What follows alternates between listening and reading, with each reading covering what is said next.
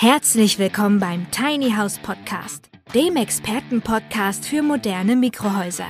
Von und mit Peter L. Pedersen. Wir bringen Ihnen die Vorteile von Minihäusern näher und sprechen mit Fachleuten aller Sparten. Und wir erklären Ihnen, welche baulichen, technischen und rechtlichen Voraussetzungen zu erfüllen sind, damit Ihr Traum vom Tiny House in Erfüllung gehen kann.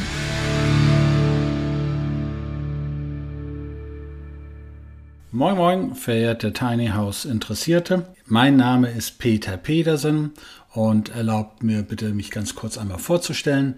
Ich bin gebürtiger Kieler, geborener Däne, lebe heute mit meiner Familie in Mecklenburg-Vorpommern und ich bin Baujahr 1958. Vor einigen Jahren habe ich die Besonderheit erleben dürfen, dass mein Sohn von Rostock nach Greifswald sich studientechnisch umorientiert hat. Und wie das so manchmal ist, Papi muss natürlich die Miete zahlen und äh, da musste Papi natürlich auch feststellen, dass die Miete in dem kleinen Hansestädtchen Greifswald mit gerade mal 65.000 Einwohnern höher lag als in der Großstadt Rostock, die immerhin eine Viertelmillion Einwohner hatte. Parallel kam ich dann äh, in Kontakt zu einer Internetseite aus den USA, um, eben über Tiny Houses. Und dann sagte ich, Mensch, sowas baue ich meinem Sohn.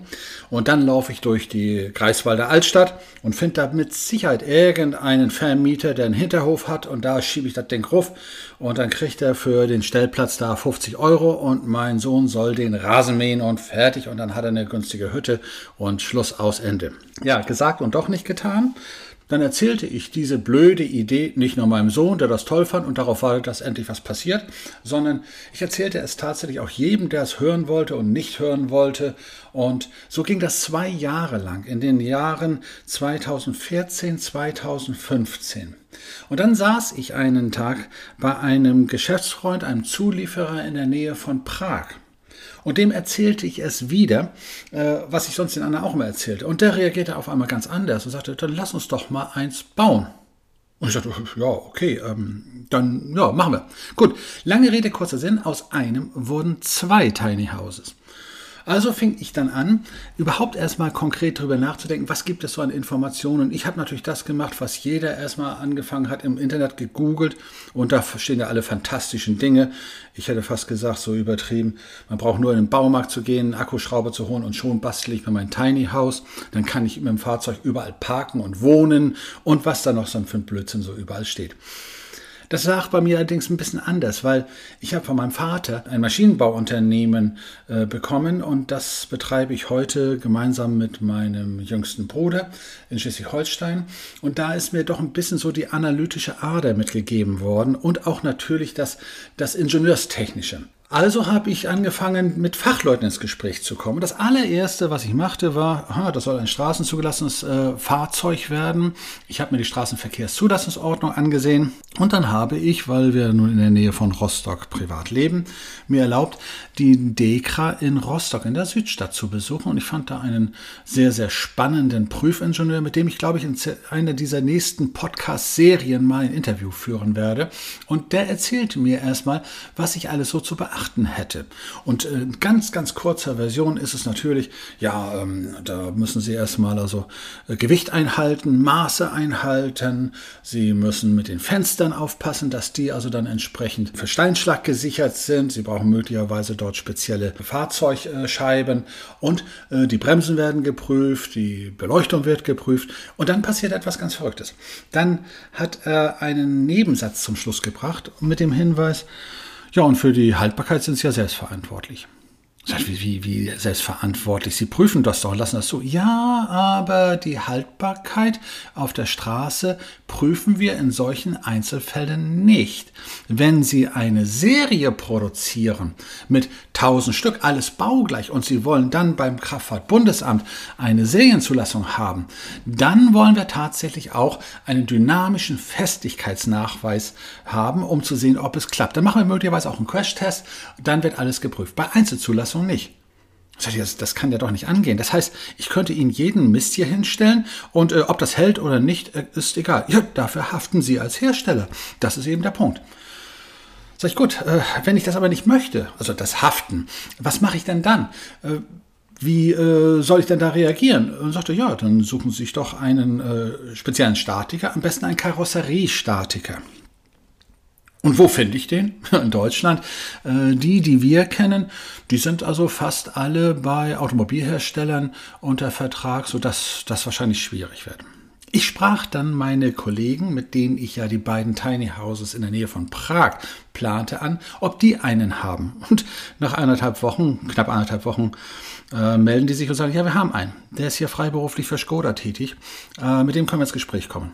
Gesagt, getan. Wir haben einen Termin gemacht in Prag und die Korrespondenz lief natürlich dort auf Englisch ab. Das war, glaube ich, auch ganz gut so. Da komme ich gleich nochmal drauf zu sprechen.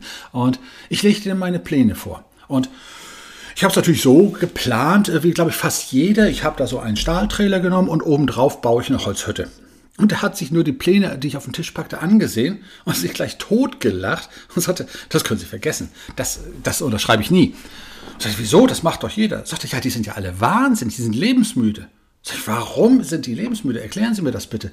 Und das bitte immer auch im gebrochenen Englisch. Ja? So, und er sagte, das ist ganz einfach. Auf der Autobahn, auf der Straße herrscht regelrecht Erdbeben. Und zwar stundenlang.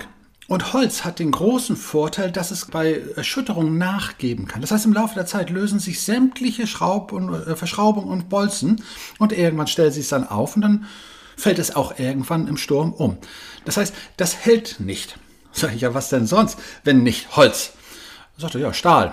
Und dann kam natürlich die nächste doofe Frage, die da heißt, ja, ist das nicht zu schwer? Auf Deutsch hätte er mir wahrscheinlich dann so, äh, so milde lächelnd gesagt, Jungchen, denk doch mal nach. Dann hat er mir das erklärt, ob ich jetzt nun alle 60 Zentimeter eine dicke Holzbohle so von 8 mal 8 Zentimeter nehme oder alle zwei Meter ein Vierkantrohr hohl von 60 mal 60 Millimeter. Das ist ja von der Stabilität eine ganz andere Geschichte, aber vom Gewicht her ist das nicht der Punkt, also wenn ich Stahl nehme. Und dann denke ich, Mensch, wenn ich so wenig Stahl brauche, kann das sein, dass wir dann auch tatsächlich leichter kommen? Das äh, kann ich nicht sagen, aber ich könnte mir das vorstellen. Das haben wir nicht weiter verfolgt, ob es leichter oder schwerer war. Für uns nur war nur wichtig, dass es tatsächlich auch dreieinhalb Tonnen, nämlich die Maximalgrenze, Gewichtsgrenze für Straßen zugelassene Anhänger nicht überschreiten durfte. Das haben wir geschafft. Und dann haben wir losgelegt. Und wir haben tatsächlich einen sogenannten dynamischen Festigkeitsnachweis bekommen. Und tatsächlich hat der Statiker uns bestätigt, dass es bis zu einer Geschwindigkeit von 80 Stundenkilometern in jedem Fall halten wird, wenn ich da nicht völlig verrückt spiele, Rallye fahre. So, also haben wir eine Sicherheit gehabt, die damit als erstes äh, äh funktionierte und was mit Holzgerösten auf dem Tiny House äh, Trailer sonst gar nicht möglich ist. Gut, wir haben dann natürlich angefangen, äh, die Konstruktion zu planen und dann ging es richtig heftig los.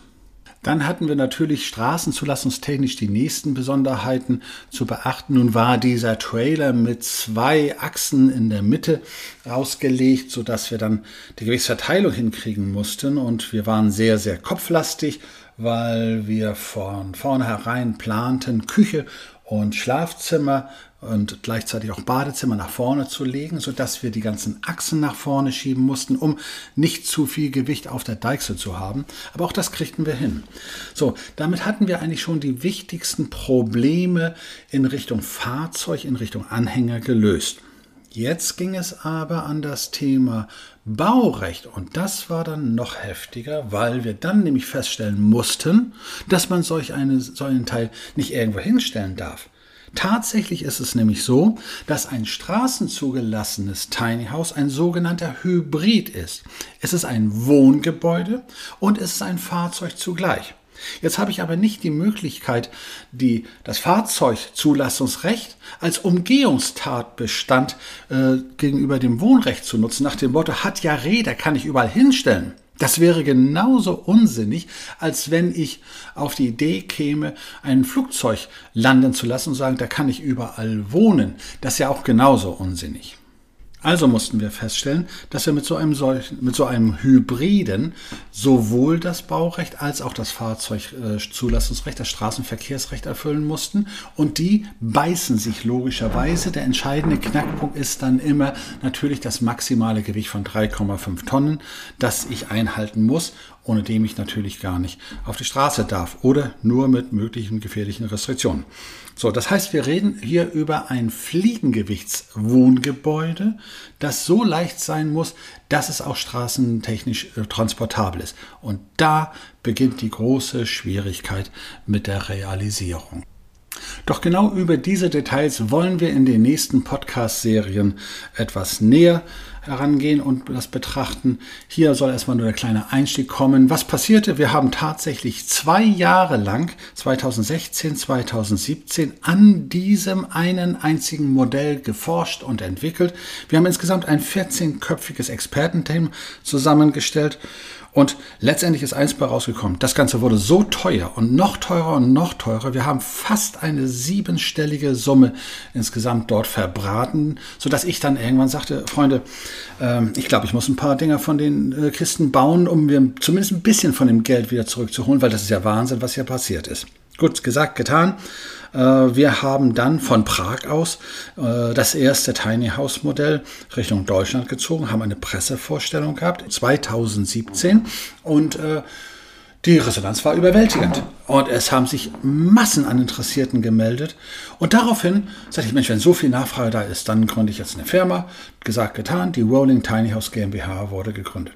Allerdings, dann mussten wir feststellen, dass die Mehrzahl derjenigen, die sich jetzt aufgrund der Tiny House Pressemitteilung gemeldet haben und die bei uns vorbeikamen, glaubten, ja, das wäre ja nur so eine Billigkiste, das kriegt man ja für drei Euro und ich kann ja dahin fahren, wo ich will, ich kann so einen modernen Clochard daraus äh, spielen. Das ist natürlich nicht der Fall. Die Dinger kosten Geld und dadurch, dass sie so komplex sind und so aufwendig zu konstruieren sind, sind das eigentlich sogar relativ teure und sehr exklusive Lösungen und da musste ich mich überhaupt erstmal äh, dran gewöhnen, dass es höchst unterschiedliche Interessenslagen gab. Aber auch darüber möchte ich in den nächsten Serien etwas näher sprechen.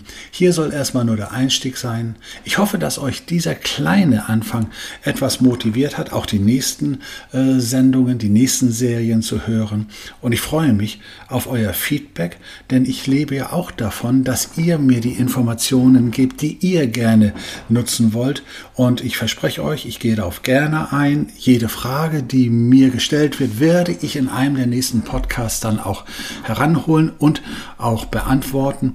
Und ich denke, dass wir auf diesem Wege eine tolle Kommunikation hinbekommen werden. Freut euch auf die nächsten Podcasts und bis dahin, euer Peter Petersen. Bis zum nächsten Mal.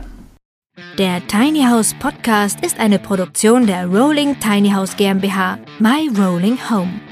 Wir sind der führende Anbieter von energieeffizienten und baugenehmigungsfähigen Tiny Houses. Wenn Sie mehr zu den Tiny Houses wissen möchten oder in einem Mini-Haus einmal Probe wohnen wollen, dann kontaktieren Sie uns auf unserer Website unter www.rolling-tiny-house.de.